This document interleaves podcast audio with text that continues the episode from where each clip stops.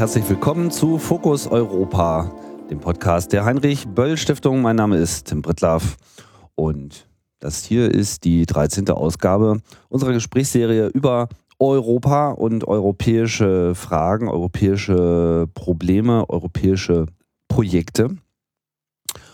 Und heute wollen wir sprechen über ein ja immer schon auch ganz ähm, aktuelles Thema, was aber gefühlt eigentlich sich selten wirklich in den Vordergrund äh, drängt.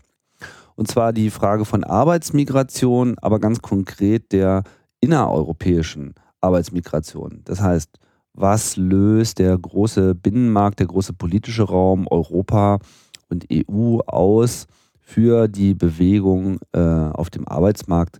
Was motiviert die Menschen? Ähm, sich in dieser neu geschaffenen großen Einheit zu bewegen. Und ja, um darüber zu sprechen, begrüße ich zunächst einmal Edith Pichler. Schönen guten Tag. Hallo, guten Tag. Sie sind an der Universität äh, Potsdam als Dozentin im Bereich allgemeine Soziologie. Was, was ist da Ihr Aufgabenfeld? Äh, mein Aufgabefeld ist äh, Migrationssoziologie. Ich beschäftige mich mit Themen äh, der Migration und natürlich Fokus, da ich Italienerin bin, die italienische Migration und dort also, gebe ich Seminare über das Thema Migration, Inklusion, Exklusion, Arbeitsmarkt, neue Mobilität in Europa die Unterschiede zwischen äh, der alten Migration, sogenannte Arbeitsmigration und der neuen äh, Mobilität. Gibt es wirklich Unterschiede zwischen den beiden äh, Typologien oder gibt es auch Ähnlichkeiten? Ja, das heißt, Sie sind eigentlich auch selber ein, ein gutes Beispiel für diese innereuropäische Arbeitsmigration. Ja, äh, obwohl ich bin nicht unbedingt äh, hergekommen, weil ich Arbeit gesucht habe. Ich bin äh, gehöre zu der glücklichen Generation, äh, die damals in den 80er Jahren nach Deutschland gekommen ist, nicht aus Not, sondern weil wir ein Interesse hatten an diesem Land und ähm, weil äh, wir etwas anderes erleben wollten, weggehen wollten von zu Hause und äh, wir sind auch groß geworden mit dieser Idee der Europäischen Union, der europäischen Integration. In der Schule wurde über Europa geredet und äh, wir waren äh, so stolz, äh, Europäer zu sein und äh, zu dieser Stolz, Europäer zu sein, gehörte auch andere Kulturen kennenzulernen. Und manche sind nach Deutschland gekommen, andere sind nach England gegangen, andere nach Frankreich gegangen. Und es gab auch natürlich eine Tradition dieser Migration, der italienischen Migration in diese Länder, ähm, weil wir wissen, dass 55 zwischen Deutschland und Italien eine Anwerbevereinbarung unterschrieben worden mhm. ist. Später auch Deutschland mit äh, Griechenland, mit Spanien, äh, mit äh, der Türkei, mit Jugoslawien und so weiter. Also es gab eine Tradition, es war für uns nicht unbekannt äh, oder äh, dass man irgendwohin geht oder dass man sich bewegt. Mhm. Und wie ist das dann sozusagen selbst Ihr Thema geworden? Ähm, vielleicht äh, gezwungenermaßen. Ich war, also äh, man muss, äh, das ist so, dass jeder Italiener oder jeder Migrant hat doch seine Nische. Ne? Also ja. man ist entweder Restaurant, Gastronom ne? oder man forscht über Italiener. Aber das war so, dass ich einen tollen Professor hatte, äh, äh, Professor Peter Kammerer, der ist, ähm, war Professor in Urbino, Deutsche aus Offenburg. Und äh, ich besuchte bei ihm meine ersten Seminare. Ich habe hier in Berlin äh, Politikwissenschaften am Otto-Sohn-Institut studiert und besuchte bei ihm meine ersten Seminare. Und äh, das ging um Migration und so weiter. Und ich fand das Thema sehr interessant. Vielleicht, weil ich auch davon betroffen war. Äh, ja. Und da habe ich gedacht, ich forsche auch über mich selbst. Mhm. Da brauche ich nicht zum Psychologen zu gehen. Ne? ja. Und so ist es entstanden. Und dann, ja also, also es ist nicht nur so, dass ich nur mich mit Migration beschäftige. Ein Thema, was für mich auch interessant ist und worüber ich gearbeitet habe und arbeite, ist Erinnerungskulturen in, Europa und in Deutschland und in Italien im Vergleich. Ähm, wie war denn sozusagen Ihr persönliches Europa-Erlebnis? Klingt ja eigentlich jetzt erstmal sehr, sehr positiv.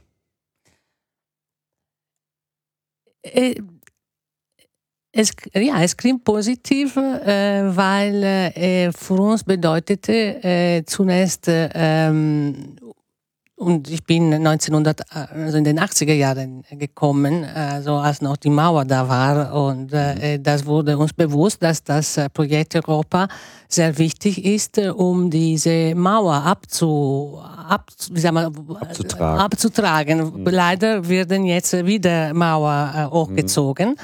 Äh, und ähm, das war so, dass wir auch, wie gesagt, wir sind in der, in der Schule auch groß geworden mit diesem Projekt Europa. Und das war positiv. Und ich erinnere mich, als die erste Europawahlen kamen, äh, wir haben gedacht, äh, so naiv wie wir waren, dass wir natürlich auch äh, Politiker aus anderen Ländern wählen durften. Und äh, wir haben gedacht, äh, und so, wir waren, ich weiß, 17, 18 Jahre alt. Äh, jetzt wissen Sie, wie viel, ungefähr wie viel, wie viele Jahre alt ich bin. Äh, da haben wir überlegt, ah toll, wir werden dann Willy Brandt wählen, weil für uns war Willy Brandt ein Mythos. Und das ist auch etwas, was Positives war. Also diese diese Persönlichkeiten, äh, die äh, für uns wichtig waren, Vorbilder waren, äh, europäische Vorbilder, äh, Willy Brandt, äh, ähm, der, der, aus Schweden, der, ähm, der umgebracht worden ist, äh, jetzt fällt mir nicht mehr der Name ein, auch ein Sozialdemokrat. Ja, Palm, Olof Palme. Ja, mhm. ähm, ja wir, wir, Sie sehen, ne? also wir waren ziemlich so nicht konservativ orientiert. Ja. Europa-Fanboys und Fangirls. Ja. Ja, das ist ja, ich meine, das, das macht man sich vielleicht auch gar nicht mehr so richtig klar. Ich kann mich da auch noch ganz gut dran erinnern, dass, dass es schon ähm, eine, eine, eine sehr interessante generelle Begeisterung für das Projekt Europa gab in den 80er Jahren, zumindest in so einem zentraleuropäischen Raum. Ich kann jetzt nicht für ganz Europa äh, sprechen. War auch die Zeit der weiteren Erweiterungen. Spanien, äh, Portugal kamen dazu. Äh, die EU äh, wuchs, war aber, sagen wir mal, noch äh, überschaubar in seiner Größe. Permanent änderte sich was, Grenzen fielen, finanzielle Grenzen fielen. Eigentlich wurde die ganze Zeit immer nur alles besser. Dann halt mit der äh, Wende überschlug sich das natürlich dann nochmal besonders.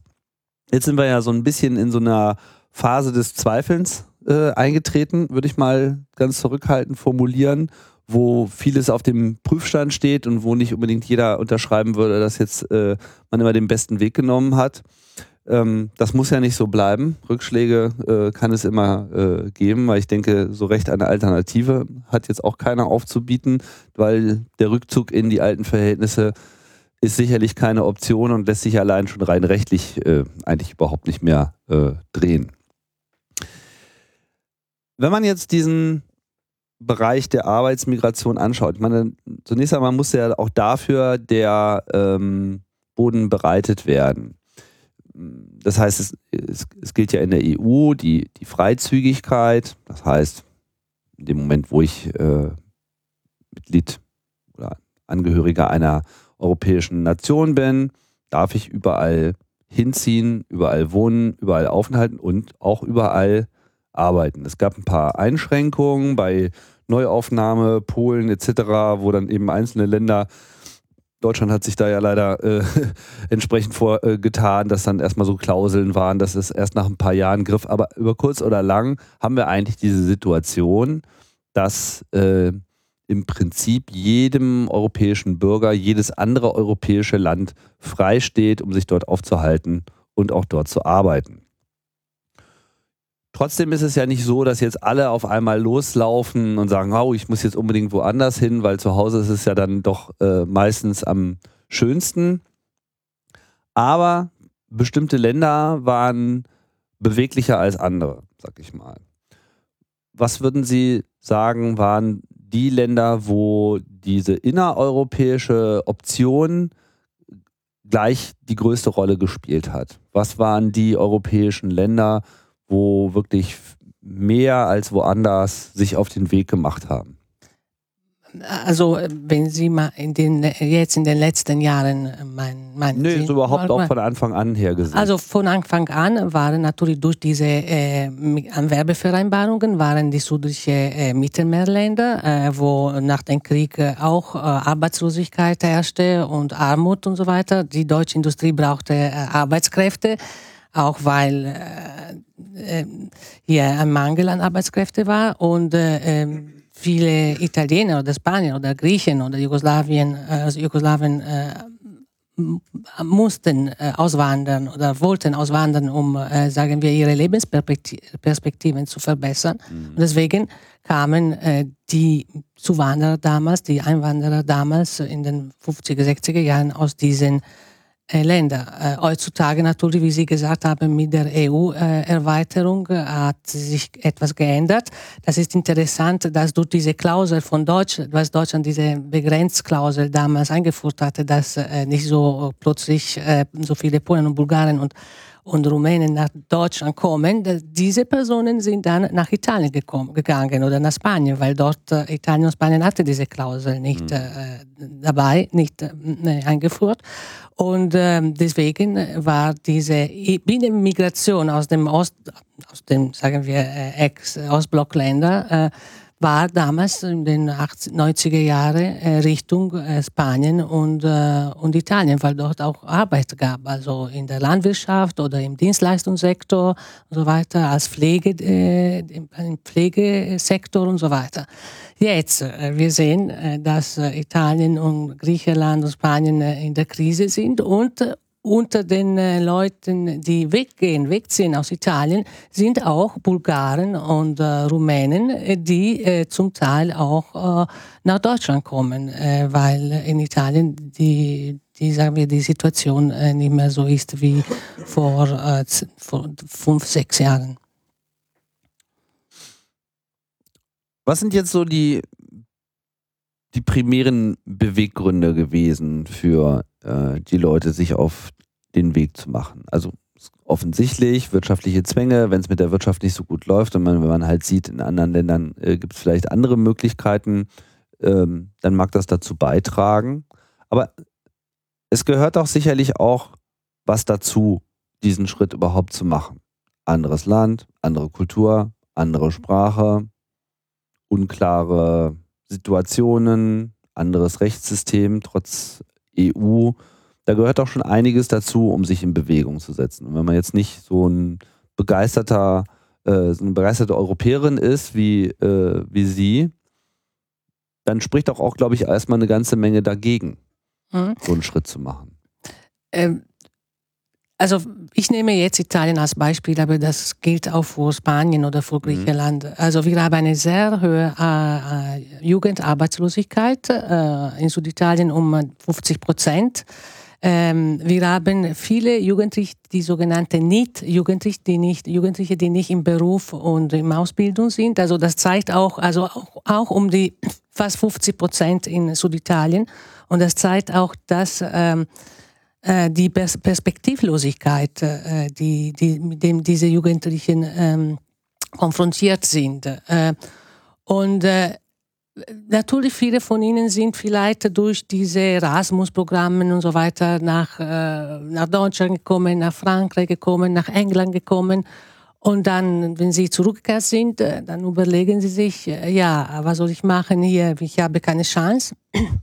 Und äh, und sie gehen weg. Äh, da muss man auch sagen, dass äh, zum Beispiel aus äh, ähm, dass äh, nicht unbedingt äh, die Personen aus Süditalien äh, ziehen nach, sagen wir, gehen weg, emigrieren. Es gibt eine starke oder hat wieder zugenommen die Binnenmigration. Also die Italiener gehen zunächst nach Norditalien und diese äh, Binnenmigration kann sie sich dann aber entwickeln zu einer Außenmigration, denn äh, wir sehen aufgrund der Statistiken, dass die meisten Italiener, aber das gilt auch für Spanien, die kommen aus den äh, wohlhabenden Regionen. Zum Beispiel die meisten äh, Italiener, die nach Deutschland kommen oder ins Ausland gehen, äh, kommen aus der Lombardei, aus Venetien, aus Piemont und äh, es konnte sein, dass darunter diese jungen Leute aus Italien sind, die zunächst diese Binnenmigration äh, erlebt haben, mhm. aber auch ähm, junge Norditaliener, die gut qualifiziert sind und dort keine Chance haben, äh, weil häufig auch mit Prekarität dort konfrontiert sind. Man nennt sie die Generation Precariato, äh, die Generation del, del Precariato. Und äh, ähm, natürlich hat durch diese, sagen wir auch, Low-Cost-Flüge, das hat, äh, die Mobilität ist auch leichter, gewo äh, leichter geworden. Äh, sie sind auch äh, verbunden äh, mit anderen Leuten durch diese sozialen Netzwerke, diese mit Blogs und so weiter. Sie sind, die haben eine Vorinformation und die Entscheidung, dann äh, wegzugehen, ist leichter vielleicht als damals, äh, als in den äh, 60er Jahren. Obwohl damals war auch alles so ganz geregelt durch die deutsche Kommissionen in Italien oder in, in Griechenland oder in Spanien die die Arbeiter ausgesucht hat, haben und so weiter. Das war auch alles organisiert, das war auch leicht, äh, leichter. Äh, und ähm, diese jungen Leute kommen dann äh, nach Deutschland äh, durch diese Vorinformationen, die sie haben durch Blogs und so weiter, in der Hoffnung, ihr äh, eine bessere, bessere Chance zu haben. Äh, und Darunter sind aber auch einige, die weggehen, auch weil sie, wie man auf Deutsch sagt oder auf Berlinisch sagt, die Schnauze voll haben vom System Italien. Also sie wissen, was in den letzten 20 Jahren in Italien politisch erlebt hat und äh, sie sind sehr kritisch gegenüber die politische Klasse Italiens. Äh, sie sehen, dass dort keine Meritokratie existiert, obwohl jetzt musste man auch diskutieren, ob äh, Meritokratie alles äh, gut ist oder auch äh, zu kritisieren ist. Mhm. Aber sie sehen, dass man dort ohne Vitamin B, wie man auf Deutsch sagt, nicht vorankommt. Und das Deswegen spricht man auch von einer, sagen wir, politisch motivierten Migration fast. Also, dass diese Leute weggehen, auch weil sie ähm, das System Italien, das politische System Italiens, Italiens nicht mehr, äh, also mit dem keine Hoffnung mehr haben. Keine Hoffnung mehr haben. Also es gibt eine wirtschaftliche Komponente, aber es gibt auch diese, sagen wir, persönliche, individuelle Komponente, wegzugehen. Und äh, ich habe dann auch mit äh, jungen Familien äh, gesprochen und das gibt auch ganz einfache ganz praktische Sachen, die sagen, äh, wenn ich in Rom ähm, einen Kindergartenplatz äh, haben möchte für meine Tochter, dann muss ich, ich weiß nicht, wie viele Monate warten und dann muss ich, weiß nicht, wie viel bezahlen und so weiter. Das ist, äh, also Berlin, ich glaube, das gilt auch für andere Regionen in Deutschland, das ist hier alles leichter. Also die Bürokratie ist nicht so ähm, schwerfällig und so weiter. Es, das macht das Leben leichter. Und obwohl ich sagen einige, äh, in einem Job arbeitet, die unter meiner Qualifikation ist, aber ich habe, ich werde als ein Mensch, als ein Bürger betrachtet und nicht äh, als jemand, der immer ein Bittsteller ist, mhm. äh, weil äh, ich äh, danach verlange, dass ich äh, das bekomme, was mein Recht ist als Bürger. Mhm. Und deswegen sind auch diese, für diese jungen Leute, die 20 Jahre lang ähm, eine politische Klasse, ein politisches System erlebt haben, das äh, also nur gestritten hat, nur profitiert hat, nur von, von ich weiß nicht, ähm, von den Geldern. also, dass für sie auch eine andere Erfahrung ist, äh, hierher zu kommen, äh, also hier zu leben, eine andere Erfahrung bezüglich auch der politischen Kultur äh, dass man sieht, also ich habe doch Rechte auch. Ich habe Pflichten, aber ich habe auch Rechte. Und ich denke, das ist auch wichtig für diese junge äh, Generation, dass sie etwas anderes auch so, sagen wir, gesellschaftlich erleben. Also dass nicht nur, dass, also nicht nur diese ökonomische Sphäre wichtig ist, sondern auch, äh, sagen wir, diese äh, gesellschaftliche Sphäre ist mhm. wichtig. Bleiben wir noch kurz bei äh, Italien. Ich finde das gerade ganz interessant, weil Sie ja auch schon andeuteten, Italien durch schwere Wasser gegangen ist, eigentlich ja als wirtschaftliche Großnation äh, galt, in gewisser Hinsicht auch noch äh, gilt, G7 etc., äh, immer ein, ein Player äh, gewesen, trotzdem aber einfach es irgendwie über 30, 40, 50 Jahre nicht geschafft hat, irgendeine nennenswerte politische Stabilität außer der fortgesetzten politischen Instabilität äh, mhm. zu produzieren. Zumindest so stellt sich äh, mir und ich glaube auch den meisten äh, Deutschen die Situation dar. Man versteht auch Italien immer nicht so richtig. Also es ist, äh, werden Sie gut nachvollziehen können. Für Deutsche sind so ist so ein Durcheinander ja irgendwie unerträglich. Mhm. ja. ja, die Italiener immer so, ja, so ist es halt. so, hm, okay. Ähm, was ich jetzt ganz interessant finde, ist, also Europa wirkt, äh, jetzt erkennen wir ja im Prinzip schon mal die Faktoren. Also wirtschaftlich, ähm, politisch, Unzufriedenheit, beziehungsweise auf einmal auch ein Abstrahlen anderer Länder, was früher so nie stattgefunden hat oder vielleicht nur so sehr aus der Ferne, weil wir haben andere Medien, wir haben soziale Netzwerke, Informationen fließen sehr viel schneller, sehr viel umfangreicher. Ich würde auch sagen, durch das Internet wird ohnehin eine gewisse Internationalisierung weltweit, aber auch innerhalb Europas befördert. Sprachenunterschiede werden in zunehmendem Maße ein geringeres Problem. Ich glaube, auch Italiener lernen mehr Englisch, als das früher äh, ja. der Fall war. Auch, das gilt natürlich auch für Deutschland. Man ist sich irgendwie näher, man, man, ähm, ja, man, man überbrückt diese Distanzen einfacher und wie Sie schon andeuteten, natürlich auch die Mobilität im Bereich Züge, Flüge. Auf einmal sind diese Städte nicht mehr Tagesreisen entfernt, sondern man kann halt mal eben in den Flieger steigen und ist zwei Stunden später in Berlin, als wäre nichts äh, gewesen. Genau, Party machen oder was weiß ich, zum Fußball gehen. Was, wie sehen Sie das, was löst es aus in, in Italien? Also jetzt mal abgesehen von dem Individuum, der vielleicht irgendwann für, für sich entscheidet, da will ich jetzt auch mal bleiben.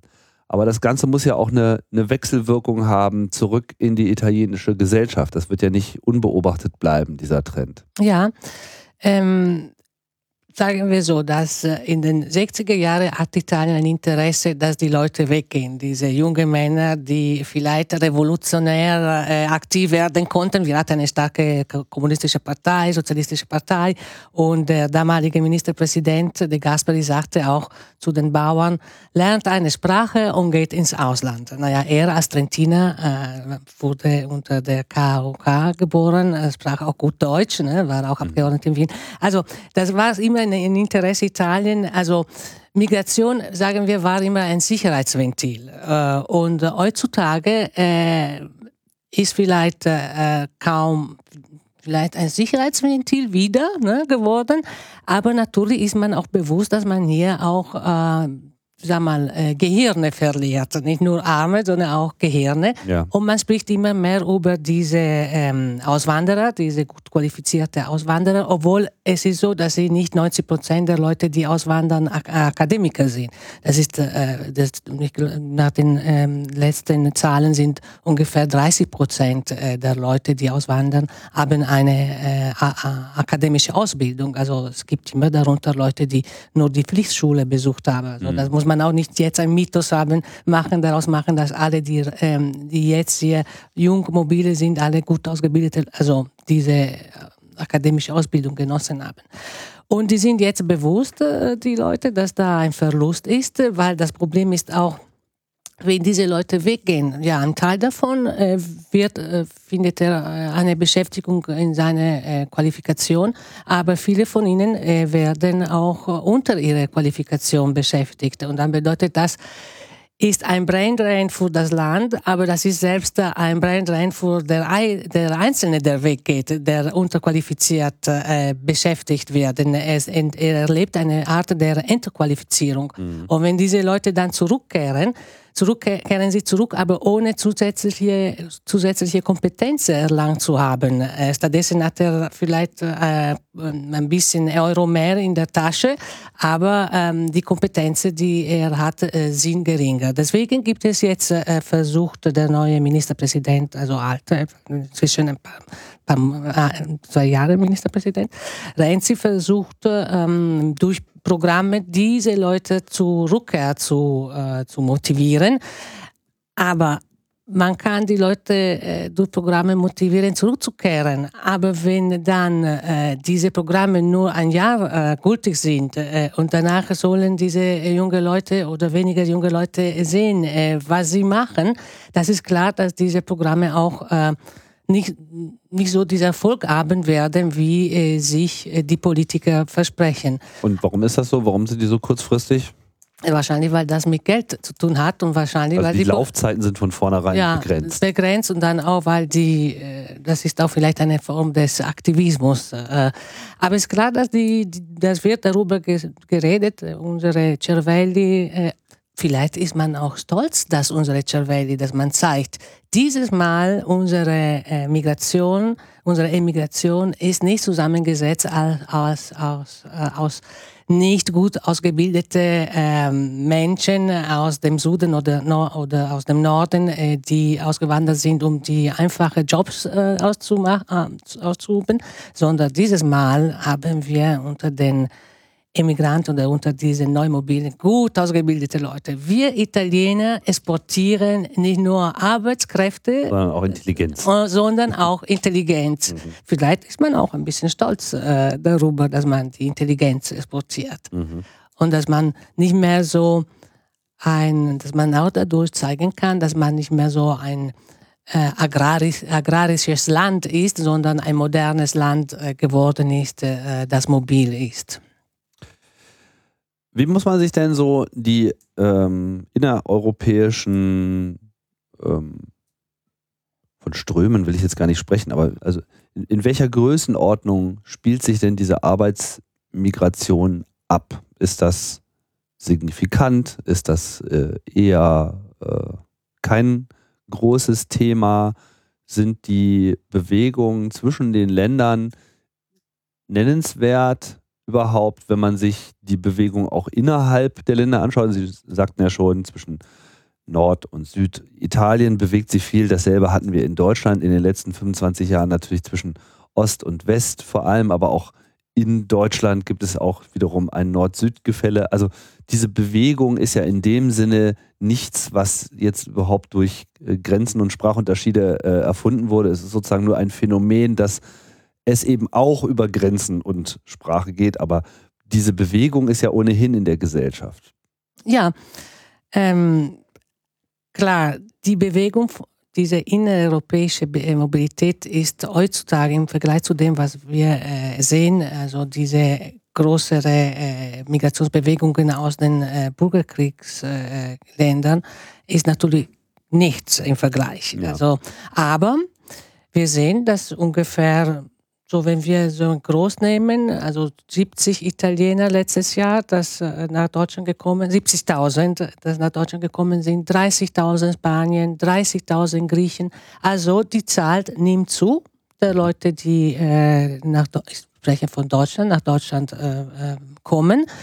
Es ist interessant, dass, äh, was wir vorhin schon sagten, dass diese Personen auch ein, ähm, sagen wir, ein mobiles Habitus haben, weil so viele, also die Hälfte, äh, gehen auch wieder fort. Also wir können sehen, dass 70.000 äh, kommen nach Deutschland, aber 40.000, also äh, äh, gehen wieder fort. Also es gibt eine starke, äh, sagen wir, Mobilität unter diesen Leuten und das kann man auch, ähm, es ist interessant, wenn man das auch regional beobachtet, dass solche Bundesländer wie Hamburg, äh, wo die, die äh, sag mal, wirtschaftlich sehr, äh, sehr gut sind, äh, ähm, da ist äh, diese Vorzugsquote äh, geringer als zum Beispiel in Brandenburg, äh, wo äh, fast 70 Prozent der Leute, also unter diese Mobilitätsziffer, also 70 Prozent gehen wieder weg. Also ich spreche von den Italienern, aber mhm. ich kann mir vorstellen, dass bei den anderen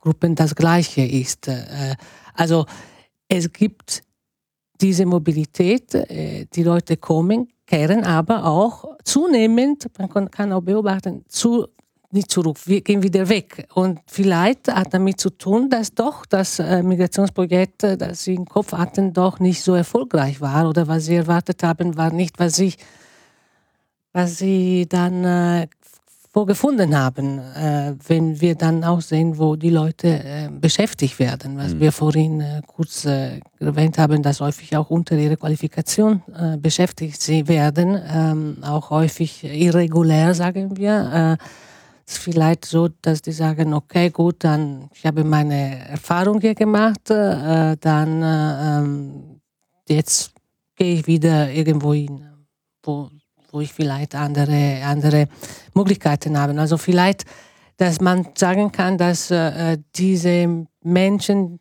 oder diese Personen, die sich so bewegen, vielleicht sind sind die no oder diese Nomaden, die europäischen Nomaden, das sind die neuen europäischen Bürger, die hin und her sich bewegen, wo vielleicht Arbeit ist, wo sie eine Chance sehen. Und deswegen, das ist ein Problem, dass Europa aber rechtlich, was Sie vorhin erwähnt haben, sich noch nicht, wie sagen wir, an diese neue Mobilität richtig ähm, angepasst hat oder äh, also, gewöhnt hat. Ja.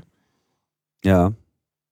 Weil es ja, weil es eigentlich schon noch ein neues, ein relativ neues Phänomen ist. Also es gab immer diese starken äh, aber, Strömungen ja. zu bestimmten Momenten, aber im Prinzip ist man ja doch lange Zeit sehr unter sich geblieben. Ja. Also diese Sprach- und Kulturgrenzen waren relativ stark.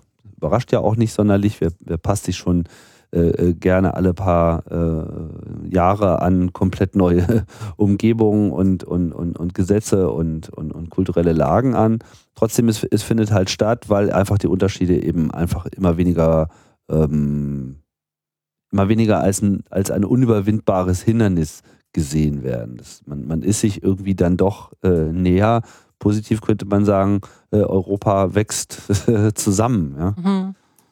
Ja, man konnte vielleicht so sagen, dass einmal ist man von einem nationalen Container in das andere gegangen, äh, mit allen rechtlichen Rahmen und so weiter.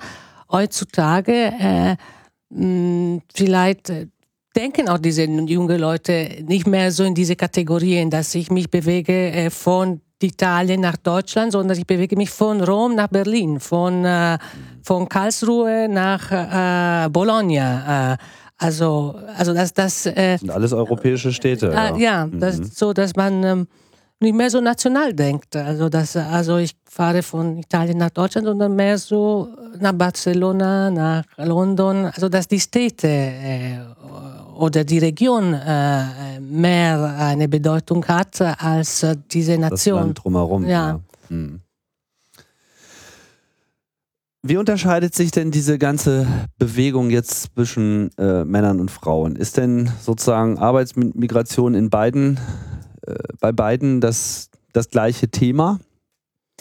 Also in der Vergangenheit war es so, dass äh, abgesehen von äh, bestimmten ähm, Programmen, die äh, oder sagen wir mal Rekrutierung, Rekrutierungen, die bestimmte Firmen äh, beschlossen hatten mit äh, bestimmten Ländern, also zum Beispiel es wurden äh, koreanische Krankenschwestern angeworben äh, oder es wurde für die Mikroelektronikindustrie Berlins äh, äh, äh, griechische und türkische Frauen angeworben, aber damals sind Frauen vorwiegend im Rahmen der Familienzusammenführung gekommen nach, nach Deutschland gekommen. Mhm. Natürlich hatte auch mit, dem, äh, mit der Mentalität damals zu tun. Also ähm, eine Frau aus den südlichen Ländern ist nicht allein äh, weggegangen, äh, sondern sollte doch vom Bruder oder vom Vater oder vom, mhm. äh, von dem Mann begleitet werden. Heutzutage, ähm, also in den 90er, 60er Jahren, in den 90er äh, Jahren und bis jetzt, sehen wir auch eine Migration von Frauen, die selbst für sie, also für sie Migration ist ein selbstständiges Projekt. Sie gehen weg, auch weil sie Arbeit suchen. Äh, darunter gibt es zum Beispiel wieder Krankenschwester, also ein Modell, das wiederholt sich, also wie in den 60er Jahren mit den äh, koreanischen Krankenschwestern. Heute haben wir auch Italienerinnen oder Spanierinnen, die nach Deutschland kommen und dann im Pflegesektor äh, beschäftigt werden als Krankenschwester und so weiter.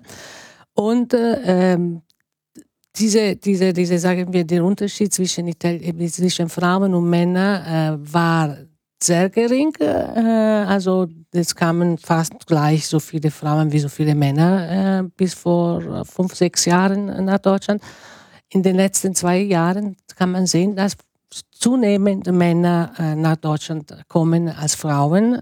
und vielleicht eine Hypothese wäre, dass dieser Arbeitsmarkt, was jetzt vorhanden ist, oder die Arbeitsplätze, die für diese jungen Männer vorhanden sind, das sind Arbeitsplätze, also bestimmte Sektoren, die nicht von Frauen äh, besetzt werden können. Und deswegen vielleicht verstärkt ähm, diese Zuwanderung von Männern. Dann natürlich, was auch, weil wir denken immer, dass nur junge, alleinständige, allein, alleinständige Männer nach Deutschland kommen, ähm, dass auch ähm, Familienväter zunehmend auch nach Deutschland kommen, durch auch diese, äh, sagen durch diese äh, nicht die virtuelle soziale Netzwerke, da sind auch äh, Familien hier vielleicht, äh, alteingesessene Verwandte, Verwandte oder die Ver Verwandtschaft, die schon in vor 20, 30 Jahren nach Deutschland gekommen ist und die sagen, ja, ich brauche eine Arbeit, ja komm, du kannst äh, bei uns vielleicht in einem Restaurant arbeiten. Also das gibt wieder diese alte Muster der äh, Migration, diese Migrationsketten, durch, also vom Dorf vielleicht, aber auch von die Verwandtschaft und so weiter. Mhm. Und ich sehe auch, ich bekomme manchmal E-Mails äh, von äh, Leuten, die, von Personen, äh, die fragen, ja, ich möchte gerne nach Deutschland, nach Deutschland oder nach Berlin kommen. Äh, was soll ich machen? Gibt es einen Job? Wo, was, was, was, was, wie ist mit der Schule, mit den Kindern und so weiter? Das heißt, es sind also schon vor allem Jüngere, aber es ist beileibe nicht nur auf Junge ja, beschränkt. Nicht nur auf Junge, nicht nur, ja. Mhm. Inwiefern sind denn die europäischen Länder, vielleicht können wir es auch mal noch wieder mal in Deutschland festmachen, aber auch andere Beispiele würden mich interessieren. Inwiefern sind denn die europäischen Länder darauf vorbereitet, auf Arbeitssuchende aus anderen europäischen Ländern. Gibt es da spezielle Angebote? Hat man das Gefühl, dass das irgendwie auch kulturell äh, schon irgendwie eingepreist ist? Ja, das ähm, vorbereitet ist immer, wenn man einen Nutzen hat. Ne? Also das gibt diese ganze Diskussion auch. Ne? Also ja. Migranten, sind sie eine Belastung oder sind sie nützlich? Ne? Und das geht immer, das ist diese immer utilitaristische äh, Gedanke äh, dahinter, ob etwas util, nützlich ist. Mhm. Und äh, wenn nützlich ist, dann kann man auch Programme machen. Und ich weiß nicht, ob äh, ja das Deutschland hat auch so Sonderprogramme entwickelt. Äh, ich weiß nicht, ob wir das schon erwähnt haben. Ich nicht, ähm, äh, ähm, Sonderprogramme entwickelt äh, seit ein paar Jahren mit äh, Spanien, Italien, Griechenland, so mit den Ländern, äh, die in der Krise sich befinden, die sich in der Krise befindet, befinden, um äh, die Jugendlichen dort aus ihrer Arbeitslosigkeit rauszunehmen und ihnen eine Perspektive zu bieten. Und es gibt dieses Programm Mobi, Mobi Pro. Jetzt hat noch, das ist ein neuer Name, aber man kann schauen unter Mobi, Mobi Pro Mobi, EU, ja. ja. Mhm. Und das sollten äh, mit äh, Partner hier in Deutschland sollen äh, diese Jugendlichen ähm, man, entweder eine Ausbildung bekommen oder sich weiterbilden. Und das sind häufig, die Partner sind häufig so in kleineren Städten äh, ähm, äh, oder Deutsch, Westdeutschland oder und ähm, ähm, das Programm ist erfolgreich, aber manchmal, wenn man schaut, was diese Jugendlichen sagen, also das ist so, dass sie natürlich ganz anders im Kopf hatten. Sie hatten gedacht, sie kommen hierher und sie wollen natürlich in eine Großstadt äh, ziehen. Und äh, dann sitzen sie plötzlich im Schwarzwald in einem äh, kleinen Dorf und die haben natürlich eine Stelle und sie können sich weiter ausbilden, aber für sie ist etwas langweilig. Oder man, aber ist schön im Schwarzwald. Ja, finde ich auch. Ich komme auch so aus den Bergen. Ne? Also, mhm. also ich würde mich sehr wohl fühlen dort. ähm, und es gibt auch schöne Schinken ne? und so. Ne? Ja. Kuckucksohren. Ja, das Kuckucksohren auch, ne? Äh, kennen die Italiener auch, ne? Also ist uns nicht fremd. äh, und ähm, äh, oder in Ostdeutschland, äh, in, also in, in, den neuen Bundesländern. Äh, und äh, das ist manchmal, ich denke, das ist nicht mehr so, dass sie, ähm, dass sie Ablehnungen äh, erleben, wie damals die erste Gastarbeiter, sogenannte Gastarbeitergeneration, die nach Deutschland kamen, äh, wo sie natürlich nicht so ähm, äh, mit offenen Armen aufgenommen wurden. Ja, am Anfang war das ja schon so. Also ja, der Millionste klar. hat dann gleich noch ein Moped geschenkt bekommen ja, und so. Das, das stimmt. haben wir auch schon die, die Industrie, die Industrie, die ein Interesse hatte, hat gespendet. Ne? Ja. Also aber die Bevölkerung äh, so eine Zeit lang war nicht so, obwohl ich kann mir vorstellen, dass vielleicht, äh, wenn ich rede mit äh, alten Migranten, die in den äh, Fabriken gearbeitet haben, sie scheinen da dann mit Kollegen ganz gut ausgekommen zu sein. Naja, zurück zu den jüngeren Migranten. Also das ist klar, dass für sie vielleicht eine Enttäuschung ist, plötzlich in diese kleine, für uns netten Städten Schwarzwald zu sein und sie brechen die Programm, das Programm früher ab. Äh, ja, das ist die Frage, ob äh, diese Programme, so sagen wir, wirklich auch für die Jugendlichen gemacht, äh, aufgebaut sind oder nur äh, aufgebaut worden sind für die Ökonomie, für, also für die Betriebe und so weiter, die ja. darunter leiden angeblich, dass wenig äh, sag mal, äh, Jugendliche da sind, äh, um die weiter qualifiziert werden können und so, und so weiter. Sind denn dann die Abbruchquoten so hoch? Das musste ich nachschauen, das weiß ich jetzt gar nicht, hm. nicht so. Aber wenn man es vielleicht mal aus Unternehmerperspektive äh, sieht, ich meine, man muss sich ja auch entscheiden, an solchen Programmen dann äh, ja. teilzunehmen. Ist das jetzt einfach nur reine ähm, Fachkräftemangel, der jetzt hier bedient wird? Oder gibt es sogar Unternehmen oder gibt es vielleicht auch gute Gründe für Unternehmen, explizit jetzt auf diesem innereuropäischen Arbeitsmarkt sich umzuschauen?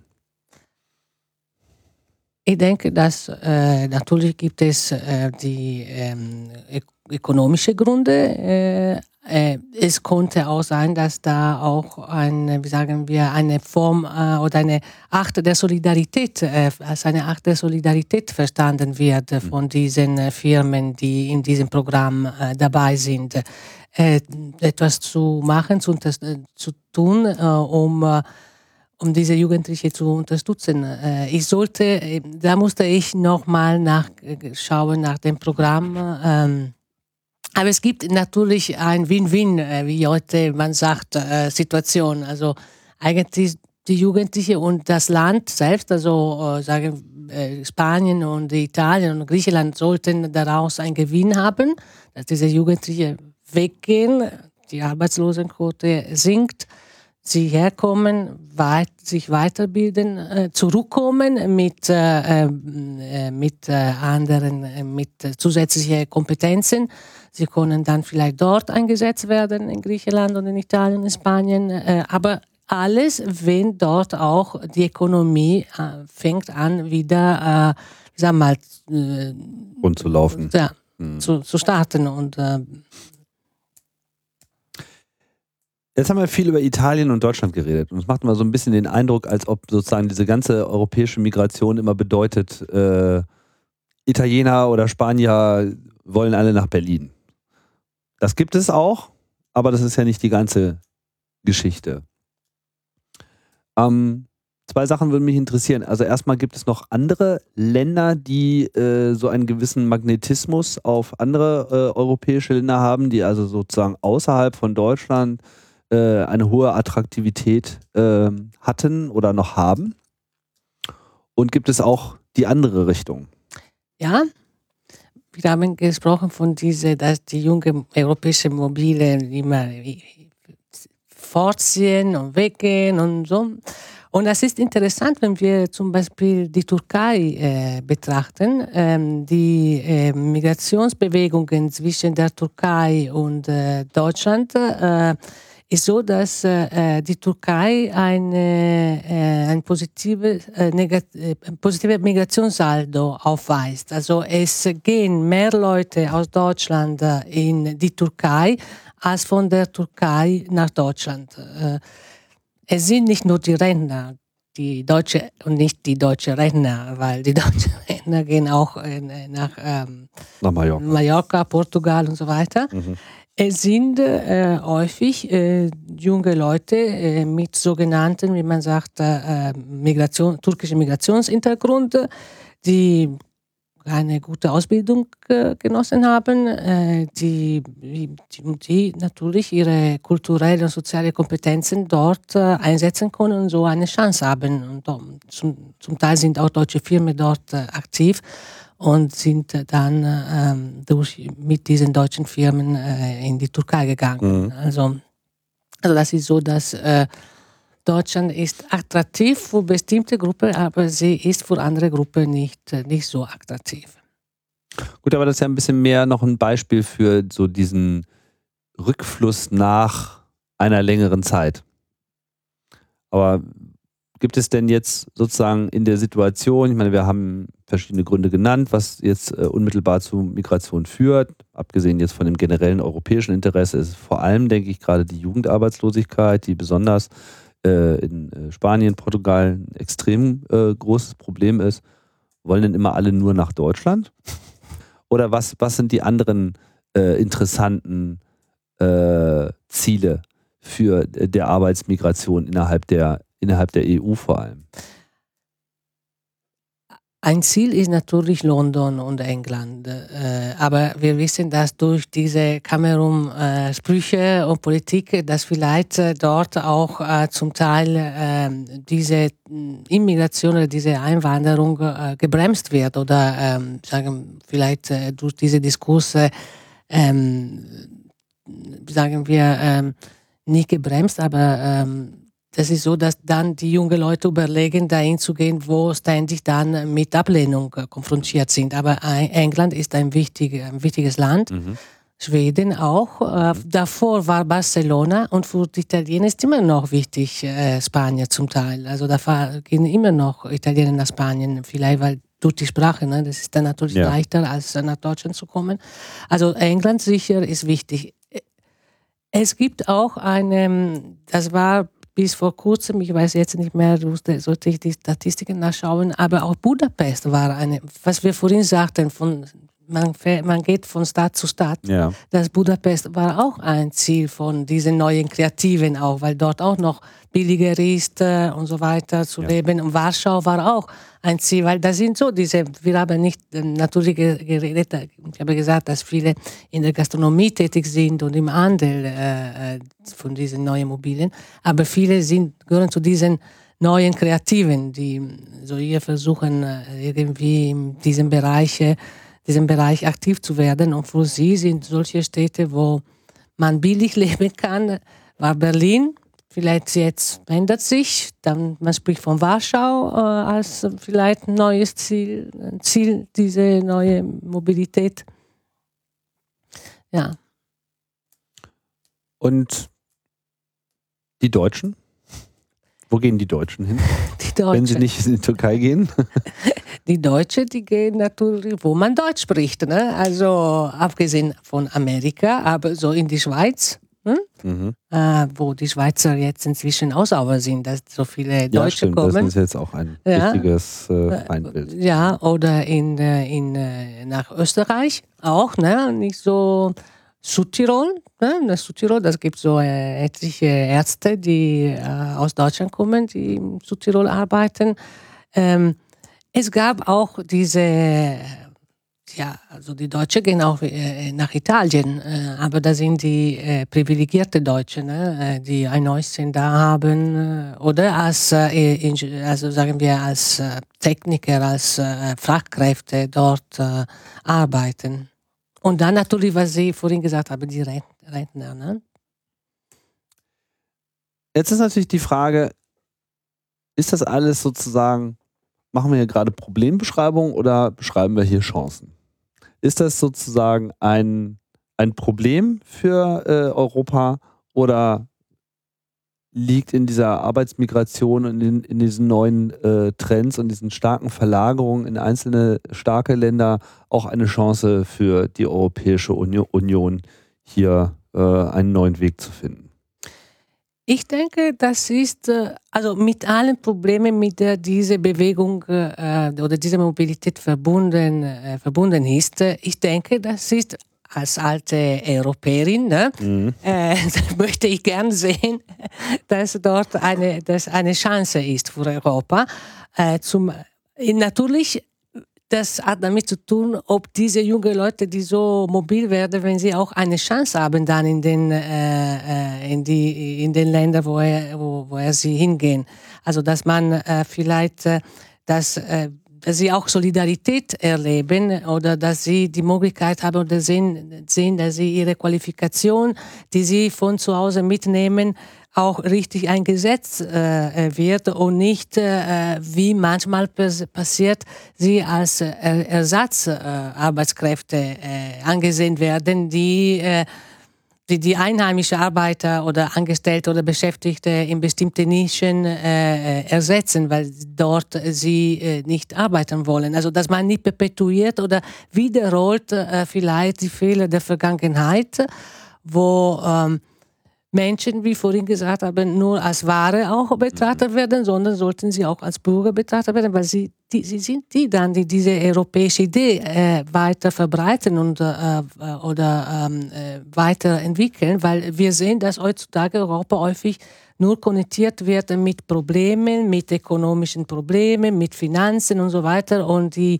kulturelle und äh, die kulturelle Bedeutung oder äh, Europas fast verloren äh, gegangen ist oder was bedeutet Europa? Also das ist nicht nur äh, ein, ein, ein ein Verein, wo Ware und Geld äh, herumgehen, sondern ist äh, ein, auch ein eine Union, ein, ein, ein Verein, sagen wir, äh, äh, wo auch Ideen äh, sich bewegen, äh, Menschen sich bewegen und man sollte dann diesen Menschen die Möglichkeit geben, sich zu bewegen und aktiv zu werden und dort eine Beschäftigung äh, zu finden, wenn es möglich wäre, nach ihrer Qualifikation so, dass sie diese Mobilität als etwas Positives erleben und nicht als etwas Negatives und sagen, oh Mensch, also ich bin dort so ausgebeutet worden, äh, ich kehre wieder zurück äh, in meine Heimat, obwohl, wie ich vorhin kurz erwähnt habe, das ist so, dass häufig auch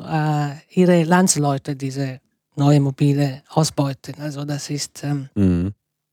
Und im Gegensatz, im, Gegenteil, im Gegensatz dazu erleben sie, dass das System, äh, äh, wo, sagen wir, Sie sprechen von Deutschland, das System, das soziale System, äh, das politische System, das zivile System positiv, als etwas Positives.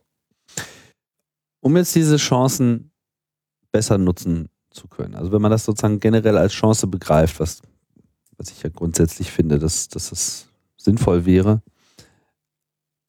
welche Maßnahmen müsste denn Ihrer Meinung nach auf EU-Ebene, vielleicht auch auf nationaler Ebene, aber vor allem jetzt geht die Frage sozusagen auf europäische Politik, welche Maßnahmen müssten denn eigentlich äh, getroffen werden, um sozusagen diese Dynamik, die einfach da ist, die wir jetzt aus verschiedenen Gründen einfach äh, ablesen äh, können durch Mobilität, durch äh, wirtschaftliche Zwänge, diese Dynamik, die da ist, einfach auch positiver nutzen zu können.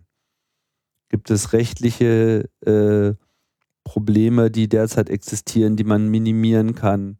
Ich meine, in dem Moment, wo es eine Bewegung hingibt und auch eine Bewegung zurück potenziell, in dem Moment gleicht sich das ja eigentlich auch aus und man sagt, ja, ist ja super, warum nicht mal zehn Jahre da und wenn ich genauso geschmeidig, wie ich äh, das Land verlassen habe, mich eigentlich auch wieder zurückorientieren kann, dann, dann ist ja eigentlich auch allen geholfen. Man hat hier irgendwie andere Welten gesehen, andere Kulturen erlebt, Sprache gelernt, andere Fähigkeiten sich erarbeitet und bringt diese Verbesserung auch wieder zurück in die Region, die man eigentlich äh, verlassen hat, weil man dachte, man hat da keine Perspektive. Das ist ja an sich eine, eine, kann das ja ein positiver Effekt sein.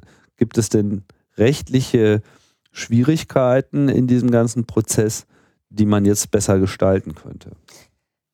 Ja, das erste Problem ist, dass es keine äh, europäische Staatsbürgerschaft gibt. Also wir sind immer noch äh, Italiener oder Deutsche oder jetzt haben wir die Möglichkeit der doppelten Staatsangehörigkeit. Ich kann Italienerin und Deutsche sein gleichzeitig, mhm. aber es gibt keine äh, äh, äh europäische Staats, Staatsangehörigkeit. Und da natürlich gibt kommen die Probleme, entstehen die Probleme, weil bestimmte äh, Leistungen des, zum Beispiel des äh, sozialen Staates oder des Wohlfahrtsstaates sind an der äh, Staatsangehörigkeit äh, wir, gebunden und gekoppelt, mhm. ja. Mhm. Äh, oder dass, äh, dass bestimmte Leistungen nur erst gegeben werden, wenn man eine bestimmte bestimmte Zeitraum im Lande ist oder wenn man mindestens so lange gearbeitet hat. Und das ist klar, wenn diese neuen Mobile, sagen wir, die gehen, die gehen irgendwo hin. Äh, mhm. Und es gibt nicht mehr wie damals in den 60er Jahren diese Programme, ganz klar, oder wenn sie gibt wie MobiPro, die gelten nicht, dann nicht alle, die sich bewegen können, an diese Programme teilnehmen. Die gehen herum und da kommen sie nach Deutschland oder nach Berlin und was machen sie die ersten Monate? Äh, dann ist natürlich sehr wichtig, wenn sie eine Unterstützung bekommen. Aber sie bekommen das nicht, weil sie nicht länger als so viel Zeit gearbeitet haben und so weiter. Also da sind alle so äh, Oder auch dann diese Diskurse äh, im, innerhalb der Politik, wo man hört, äh, wer Betrug, der fliegt, also bestimmte Gruppen und so, mhm. ähm, äh, nur ähm, betrogen wurden. Das sind aber, äh, wie sagen Sprüche äh, und Diskurse, die, von denen alle betroffen sind, die sich hier so mobil, äh, so sagen wir, mobil bewegen, diese Mobilität erleben. Und ähm, es ist klar, dass äh, wir haben, äh, wie vorhin gesagt habe, eine diese Europa ist sehr so ökonomiebetont. Äh, wir haben ein europäisches Parlament, aber vielleicht, wie heutzutage immer gesagt wird, sollte die Politik ein bisschen stärker, äh, wie sagen wir, stärker, äh, ein stärker Akteur werden, dass man vielleicht Maßnahmen ergreift, die nur zu Nutzen der Ökonomie sind, sondern zu Nutzen auch der Menschen, die sich in Europa bewegen. Und ähm, äh, weil es gibt eine Diskrepanz zwischen äh, die erwünschte Mobilität und äh, was dann aber äh, der National, der jeweilige Nationalstaat äh, sagt äh, oder ähm, verlangt und so weiter. Und was noch ähm, interessant finde, ist abgesehen jetzt, das ist wichtig natürlich diese diese rechtliche Rahmen, dass ähm, jemand sagte zu mir ähm, man sollte auch äh, die Menschen äh, für die Migration vorbereiten, präparieren alle Migrationen. Also mhm. das sollte man so aber sagen wir Mobilität, schon in der Schule, ne, in Italien, in Deutschland, so, so sagen, Mobilität ist etwas Normales, gehört zu, zu heutzutage zu der, also die Menschen waren immer mobil sowieso. Also ja. wenn ich denke, meine Eltern stammen nicht aus dem Dorf äh, wo, wo also wir sind auch, meine Oma kommt aus Innsbruck, meine Urgroßmutter Großmutter aus äh, Wien. Also äh, wir sind aber das war damals die KK-Monarchie. Ne? Da ja, ja. Man, konnte man sich so bewegen, also innerhalb dieser Grenzen und so. Ähm, und ähm, heutzutage äh, wird, also für lange Zeit, wie Sie gesagt haben, Mobilität wurde etwas äh, das nicht no normal war. Also, dass also die Nomaden, die nicht Ansässige, ne? also die Ansässige und die Fremde, also das etwas, äh, heutzutage sollte in Europa ist Mobilität etwas, was normal ist und vielleicht sollte man wirklich in, in den Schulen beginnen, äh, den Kindern beizubringen, äh, was bedeutet Migration und äh, so, ähm, dass das normal ist. Auch dann, um auch vielleicht die Menschen, die herkommen, äh, das besser im, wir, empfangen äh, ja. zu können. Um eine Will Will Willkommenkultur, also eine Auf Wiedersehen-Kultur, wenn ich weggehe, und eine Will Will Willkommenskultur zu mhm. äh, etablieren. Ja. Ich meine, es ist ja eigentlich ganz interessant, dass die Menschheit sich ja, äh, war ja eigentlich lange Zeit ein Nomaden, Lebewesen, ja, und hat sich dann sozusagen diese Sesshaftigkeit eigentlich erst dazu erfunden durch den Ackerbau. Und äh, jetzt haben wir wieder so eine äh, Revolution, in der sozusagen der, der Aufenthaltsort auf einmal nicht mehr so relevant ist, weil die Mobilität einfach geworden ist, weil auch teilweise die Arbeit sich auch extrem äh, virtualisiert. Es ist nicht immer so, der Arbeitsplatz ist nicht unbedingt immer an einem Ort, sondern kann äh, durch das Internet und andere Möglichkeiten einfach auch äh, immer mehr in die Breite gehen. Insofern äh, holen wir uns, glaube ich, gerade ein Stück dieser Nomadenkultur wieder mit rein, die mhm. eigentlich mal ganz normal war und die sich aber jetzt natürlich erstmal wieder ihre Bedeutung finden muss im Kontext der äh, aktuellen gesellschaftlichen Entwicklung. Wie sehen Sie denn so die die Zukunft? Was, was sind denn die nächsten Herausforderungen, die ähm, für die Gesellschaft und für die Politik sich jetzt ergeben werden? Was äh, lässt sich denn so ablesen aus dem, was Sie sich anschauen und forschen, ähm, wie sich diese Arbeitsmigration entwickeln wird? Ist das schwer zu, hervor, vorherzusagen? Sind das immer wieder vor allem die volatilen Wirtschaften, die hier eine Rolle spielen? Oder, oder gibt es irgendwelche Trends, die sich abzeichnen, wo man sagen kann, okay, so wird es wahrscheinlich laufen? Volatile, das ist schön. Die volative, vola, volati, Volatil. Volatil, ja, das ist vom Volatili. Die, mhm. Flü die, die, die, die, die Vogel. Ne? Sind, genau, das äh, kann ne, sich schnell ändern. Ja, ja, ich glaube, das ist schwer vorzusehen, vorauszusehen. Was wichtig, aber was man fest, äh, festhalten kann, ist, äh, dass äh, das produzierende Gewerbe an Bedeutung verliert. Also, dass äh, äh, die, diese typische, äh, diese typische Sektor von der alten Arbeitsmigration immer weniger, immer weniger wichtig wird und stattdessen diese, wie Sie sagten, äh, diese volatile äh, Sektoren, die man, die auch inher, hin und her fliegen können. Also man kann sie verlagern dort und dort und wie sie verlagern werden, kommen vielleicht auch diese neuen Menschen. Zum Beispiel, ich habe vergessen, das zu, zu erwähnen, dass viele junge Italiener oder Spanier hier in Berlin im Callcenter äh, aktiv sind, weil dieser Job, äh, sagen, naja, warum soll ich das, im, diese Job im Mainland machen, verdiene ich weniger, wenigstens in Berlin verdiene ich ein bisschen mehr und sehe ich die Stadt und da gehe ich weg von zu Hause. Aber ich nutze trotzdem meine Sprache. Ja, ja, mhm. in Italienisch, ne? Genau. Also die, ja. ja, ja. Deswegen auch die Frage, äh, äh ob diese junge Mobilen, äh, ist eine Mobilität äh, auch äh, der Kopfen oder ist nur eine Mobilität der, der, der Körper, weil die dann zum Teil bleiben auch unter sich. Ne? Ja. Also, aber äh, das ist natürlich schwierig vorauszusehen, wie das sein wird, weil äh, die die äh, volatile äh, äh, Wirtschaft äh, lässt auch diese Mobile hin und her fliegen. Also, und wichtig ist aber, dass die EU, wenn wir jetzt nur von EU äh, reden, äh, wie dann die EU sein wird, wie breit oder in, der Zukunft sein wird, dass die EU als äh, politische Instanz die rechtliche Rahmen vorgibt, dass, dass diese die Mobilität dann erleichtert.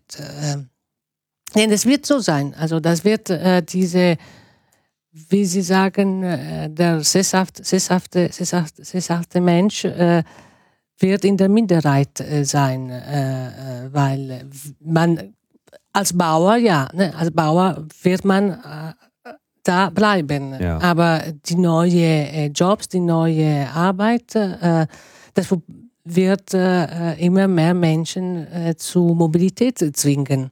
Ja, ich kenne, mir würde jetzt auch fast überhaupt kaum noch was einfallen, was, was nicht ähm, auch mobil gedacht werden kann. Also jeder normale Job heutzutage könnte auch woanders stattfinden. Also das mhm. ist, äh, es gibt nicht, nicht viel, was wirklich an den Boden gebunden ist.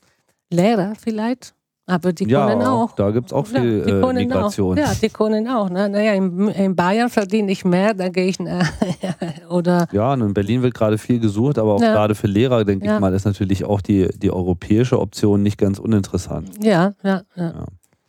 Ja, das, das ich denke, dass die Zukunft äh, ähm, äh, ist eine Zukunft der Mobilität und was ähm, Interessant ist, ist nicht nur, dass die jungen Leute mobil sind. Sie sagten, die alte Deutsche, die nach Mallorca gehen, aber es gibt auch alte, weil als Italienerin, alte Italiener, die nach Deutschland kommen, weil die Kinder hier leben. Ah. Und, die sind, und die Eltern sind älter, die brauchen vielleicht Pflege oder sie wollen nicht da allein bleiben und dann kommen sie zu den Kindern, die damals in den 80er Jahren ausgewandert sind. Oder sie pendeln, da bleiben ein paar Monate hier bei den Kindern und dann gehen sie wieder zurück äh, nach Italien. Also das gibt auch diese, also die Leute, die vielleicht eine Zeit lang äh, sesshaft waren, werden auch durch die Mobilität der äh, Familienangehörigen auch gezwungen,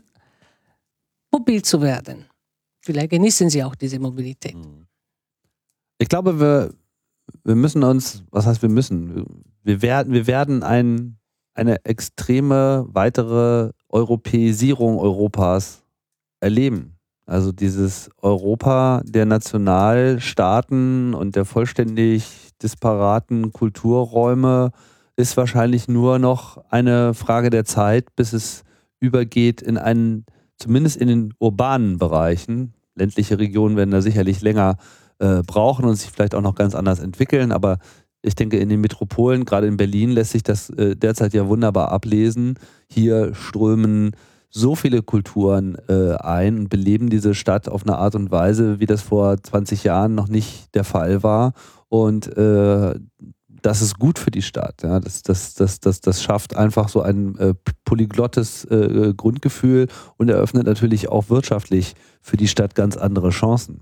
Ja, das, so, das ist ein Beispiel, was ich sage, dass Migration äh, Chancen bedeutet, äh, ist mit Risiken verbunden, aber der Einzelne übernimmt diese Risiken. Aber das Land, wo das Einwanderungsland kann nur davon profitieren, dass diese jungen Leute oder auch weniger junge Leute herkommen, ihre Kulturen, mit ihren Kulturen, mit ihren Potenzialen, mit ihren äh, Kompetenzen. Und äh, wie Sie sagen, ähm, diese Leute bewegen sich, die gehen auch wieder zurück, vielleicht nach Italien oder äh, nach Spanien und bringen etwas von Deutschland, was, oder von Berlin, besser gesagt, von Berlin oder von Köln oder von Stuttgart mit äh, nach Italien. Und, und dadurch, äh, sagen wir, bereichern wir uns. Also es kommt zu einer Bereicherung und dann zu dieser äh, europäischen Identität vielleicht. Und äh, das Land, wie Sie sagen, äh, Ne? Also da diese Agrargebiete bleiben dort so, ne? also wie sie waren,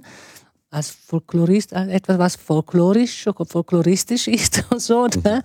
Aber also, also aber da wird auch so sein, dass auch die Kinder von, dem, äh, von, den, äh, von den Bauern wegziehen wahrscheinlich, weil ähm, die werden auch, sind auch durch diese Internet und so weiter, werden sie auch ähm, bekommen sie auch Informationen, äh, wo man hingehen kann und so weiter. Und äh, wenn man mehrere Kinder hat, nicht äh, alle Kinder äh, können auf dem Hof ähm, arbeiten. Also das wird auch aus dem Lande immer so Leute auch weggehen.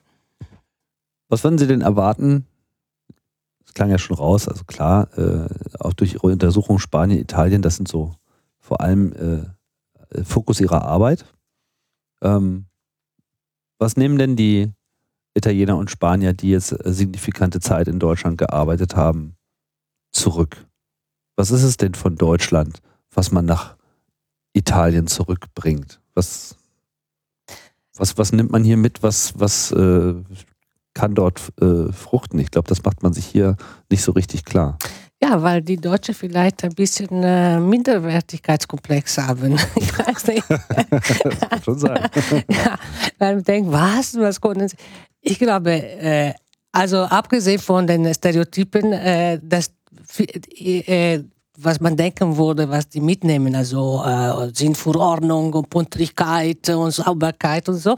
Ich glaube das gar nicht, äh, weil äh, ich denke, das sind Werte, die äh, nicht mehr so äh, wichtig sind oder Tugend, die, äh, die sogenannte Sekundar Sekundartugend, wie Lafontaine mhm. sagte, äh, die nicht so wichtig sind, äh, äh, sondern sie, äh, glaube nehmen, nehmen sie mit äh, etwas so wie das ähm, Berlin oder Deutschland, sagen wir, eine sehr offene Gesellschaft ist, mit Menschen, die sehr offen sind, die äh, wo ähm, Formen der Solidarität äh, bestehen, äh, äh dass ein Land, das ähm, nicht so streng ist, äh, äh, wie nicht streng, weil im Sinne, dass streng und anstrengend. Anstrengend bedeutet, wenn ich etwas immer kämpfen muss, um etwas zu haben. Ne? Also, und Italien ist ein ein vielleicht lockeres Land, aber sie ist anstrengend. Also, weil äh, man muss immer kämpfen, kämpfen und kämpfen, mhm. um etwas zu bekommen. Also ich denke, dass das mitnehmen sie mit und was vielleicht wichtig auch ist, dass man, äh, was ich vorhin erwähnt habe, dass äh, man hat äh, oder man sollte den Anspruch haben äh, oder den, wenn man zurückgeht in Italien, den der, der politischen Klasse oder der, ja, der Gesellschaft den Anspruch stellen, als Bürger leben äh, zu können und zu dürfen mit den äh, Rechten, die man äh, hat. Und wenn man hier sieht, man sieht, äh, ist egal, äh, ob äh, diese Partei regiert oder diese Partei regiert, so aber als Mensch habe ich bestimmte Rechte, die mir zustehen. und es ist glaube ich, was vielleicht diese jungen Leute mitnehmen, abgesehen, dass sie vielleicht sehen, dass auch hier in Deutschland auch ähm, inzwischen Spaghetti und Pizza gegessen wird. Also das, die müssen nicht mitnehmen, dass hier in Deutschland nur Wurst gegessen wird. Abgesehen davon, dass es auch gefährlich ist, haben wir jetzt erfahren. Ne?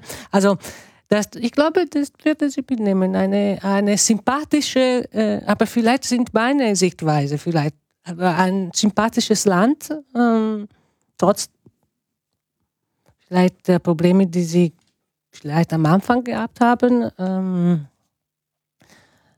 aber ähm, ein modernes Land.